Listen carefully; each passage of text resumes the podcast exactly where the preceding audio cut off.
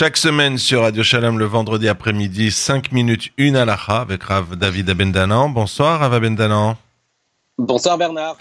Alors la mitzvah de ce soir, c'est Mincha Arvit qui va nous amener ensuite à l'entrée du Shabbat. On va commencer par planter le décor et poser une première question. À partir de quelle heure est-ce qu'on peut faire Mincha et ensuite Arvit?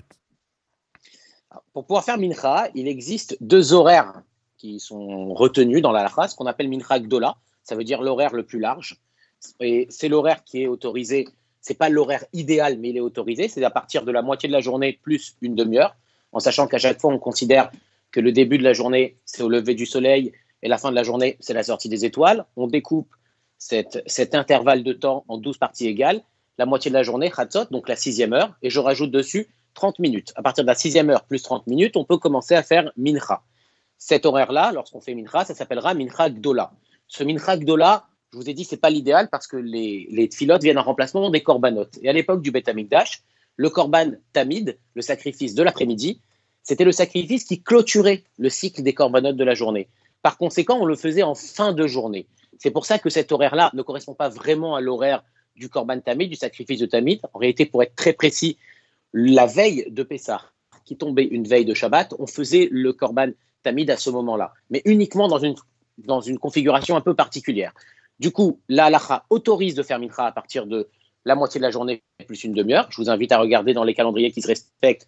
Vous avez l'horaire de la moitié de la journée. Là-dessus, il suffit de rajouter 30 minutes. Et on peut commencer à faire mincha. minutes. Pardon? Et on peut commencer à faire mincha. 30 minutes après Khatsot.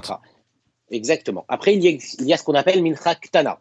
Donc ça veut, là, c'est un laps de temps qui est un peu plus court. C'est à partir de la neuvième heure et demie là toujours dans des heures qui sont relatives de la journée, où là, ça va s'appeler Mincha Ktana, la Mincha qui est donc un peu plus court, et là, c'est l'horaire idéal pour faire Mincha. Rapidement, Arvit Alors, Arvit, ça va dépendre de l'horaire à laquelle on a fait Mincha.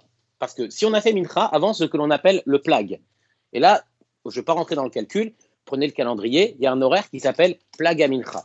Si on a fait Mincha avant cet horaire, on peut faire Arvit juste après cet horaire. En revanche, si on a fait Mincha après cet horaire, qui est appelé Plaga Mincha, eh bien, pour Arvit, il faudra attendre le coucher du soleil.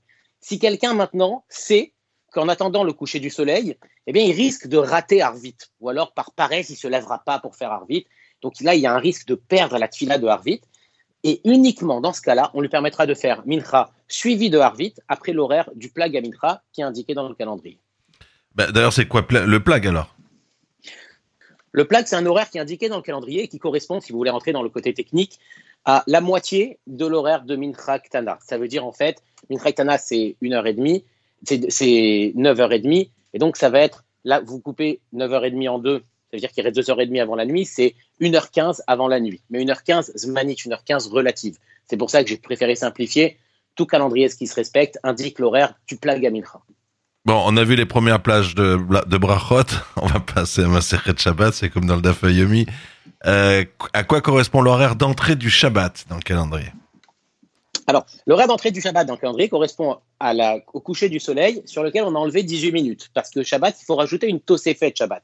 Un rajout sur le Shabbat. Ce rajout sur le Shabbat, qui est pratiqué en France et dans de nombreuses villes, c'est 18 minutes. C'est à ce, cet horaire-là que correspond l'horaire du Shabbat dans le calendrier, comme on l'a aujourd'hui, comme dans tous les calendriers qui sont diffusés en France et, et partout d'ailleurs. Et donc, pourquoi dans ma synagogue, l'horaire est systématiquement affiché plus tôt? Alors, il n'est pas systématiquement affiché plus tôt, c'est en été que ça arrive. Faut vous rappeler qu'on a parlé du plag tout à l'heure. Cet horaire-là, il est important parce qu'à partir de l'horaire du plag et là encore, c'est un horaire que vous trouvez, comme je vous ai dit tout à l'heure, dans le calendrier, on a le droit d'allumer les bougies de Shabbat et de faire rentrer Shabbat. Étant donné qu'en été, Shabbat rentre tard, pour des raisons pratiques, les communautés choisissent de faire rentrer euh, Shabbat pardon, plus tôt. Et donc, à partir du plag à Mincha, souvent les communautés le font rentrer d'ailleurs au plag à Mincha, à l'horaire du plag, et c'est cet horaire-là qui est affiché.